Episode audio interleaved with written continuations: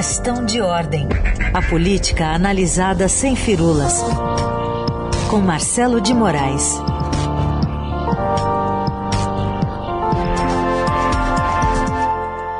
Fala Marcelo, bom dia. Bom dia, gente. Mais um dia aqui a, a, seca foi embora, mas já voltou, viu, Carol? Já, Aqui né? em Brasília a gente, tava, a gente teve um, um, susto de chuva na semana passada, mas voltou aquela seca. Estamos respirando poeira de novo aqui. E olha que tem muita coisa acontecendo em Brasília. Está quente não só no tempo, mas está quente também aqui nos bastidores de Brasília, viu? Ô Marcelo, fala um pouquinho sobre o, o, presidente Bolsonaro, que pelo menos ele tem um resultado positivo para marcar esses mil dias do governo, né? Que foi o negativo do teste da Covid depois daquele. daquela passada lá por Nova York, que, enfim, acabou fazendo com que diversos integrantes do governo testassem positivo.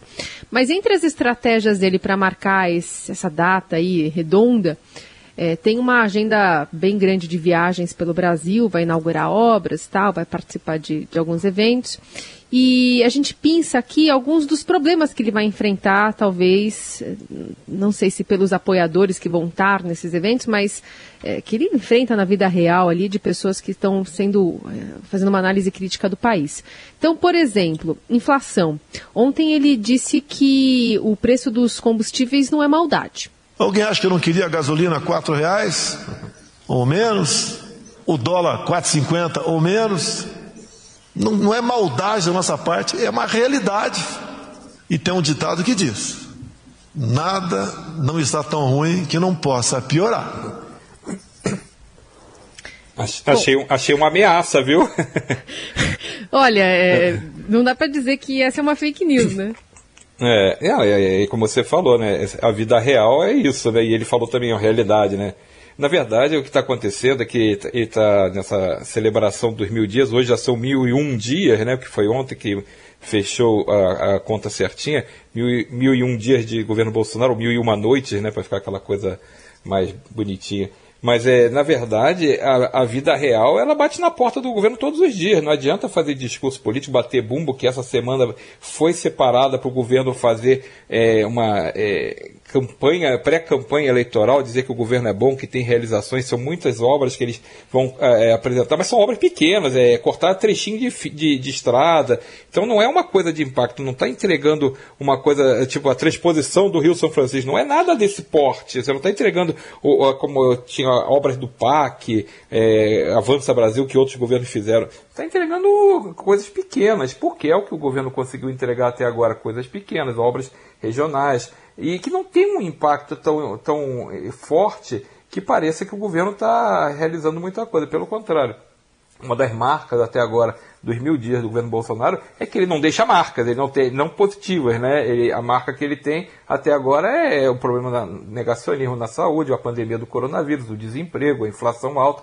E são esses problemas que estão incomodando o presidente porque ele está visando a reeleição dele em 2022. Então, quando ele tem que falar que não é maldade que o preço da gasolina, o preço dos combustíveis está elevado, é porque as pessoas estão criticando muito o governo porque não tem uma providência. Que o sujeito chega na hora de botar combustível no carro e o preço está lá em cima, está perto de R$ reais a gasolina, o sujeito vai lá e fala assim, pô, esse governo é ruim. E é qualquer governo, não é o governo do Bolsonaro, é o governo do governador, o governo do prefeito. Qualquer, a tendência do, do eleitor, do cidadão, é reclamar de quem está criando o problema e sempre vai focar em quem está no poder. Então o presidente está acumulando um desgaste maior porque a, a situação das pessoas está pior. Então, além dessa questão do combustível, a gente tem inflação espalhada em, em, outros, em quase tudo. A gente teve ontem a previsão feita pelo Boletim Focus, que faz essa estimativa de, de cálculo da, do IPCA, de cálculo do PIB. Ele vai fazendo as projeções e aumentou a projeção do IPCA, ficou mais alta. Então, o que isso significa? Significa que os preços estão mais altos e continuam subindo. E isso é a vida real. Quando o sujeito vai no supermercado e encontra as compras mais valendo, eh, gastando mais para comprar menos, ele sente e fica irritado. Esse desgaste o presidente está tendo que administrar, não está conseguindo respostas para isso. Ele pode até fazer a celebração dos mil dias, mas isso não resolve a vida real e ele está tentando criar a narrativa de dizer que não tem, não é maldade, não é por intenção dele, que ele quer encontrar soluções, ele pressiona politicamente a Petrobras para encontrar soluções, tanto que a Petrobras é, fez questão ontem mesmo, depois dessas declarações dele, dizendo que podia ter é, redução no, nos preços, fez questão de dizer que não tinha redução nenhuma à vista, a, a companhia se manifestou oficialmente para dizer isso, porque essa é a vida real, a Petrobras não vai baixar também o preço é, nos próximos dias, não tem nada previsto para isso. E a gente acaba tendo esse reflexo muito negativo na imagem do presidente.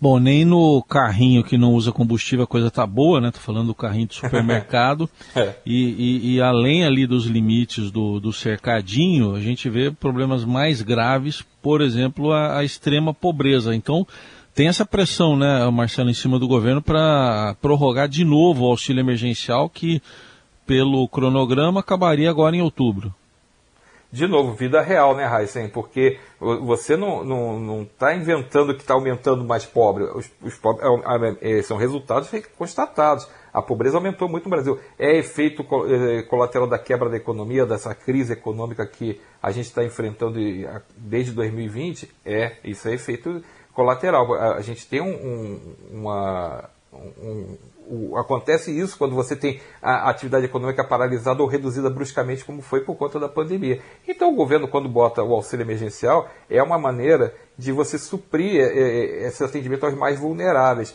Só que isso não pode ser um saco sem fundo. Já havia uma expectativa que a economia estivesse retomando as suas atividades normais já desde a metade do ano, talvez um pouco até antes. Mas não conseguiu, porque a pandemia não, não diminuiu, ela começou a diminuir com a vacinação. E essa culpa vai para a conta do governo, que o governo, em nenhum momento no início da pandemia, ele incentivou a vacinação. Muito pelo contrário, as dificuldades para conseguir a vacinação foram imensas, pelo comportamento negacionista do presidente e do governo, que continuam sendo mantidos. O presidente continua falando contra o passaporte da vacina, continua falando que, não vai, que não, a vacina não pode ser obrigatória, e isso atrasou muito a recuperação da economia. E, claro, com efeito história em cima dos mais vulneráveis. Então, a gente tem uma, um, um, calendário batendo na porta que é o fim do auxílio emergencial, ele vale até, como você disse, até o, uh, outubro, e depois faz o quê? Porque a solução de ampliar o Bolsa Família e transformá-lo no Auxílio Brasil não saiu do papel ainda de forma concreta, ainda não se sabe de onde vem o dinheiro, não se sabe qual vai ser o valor,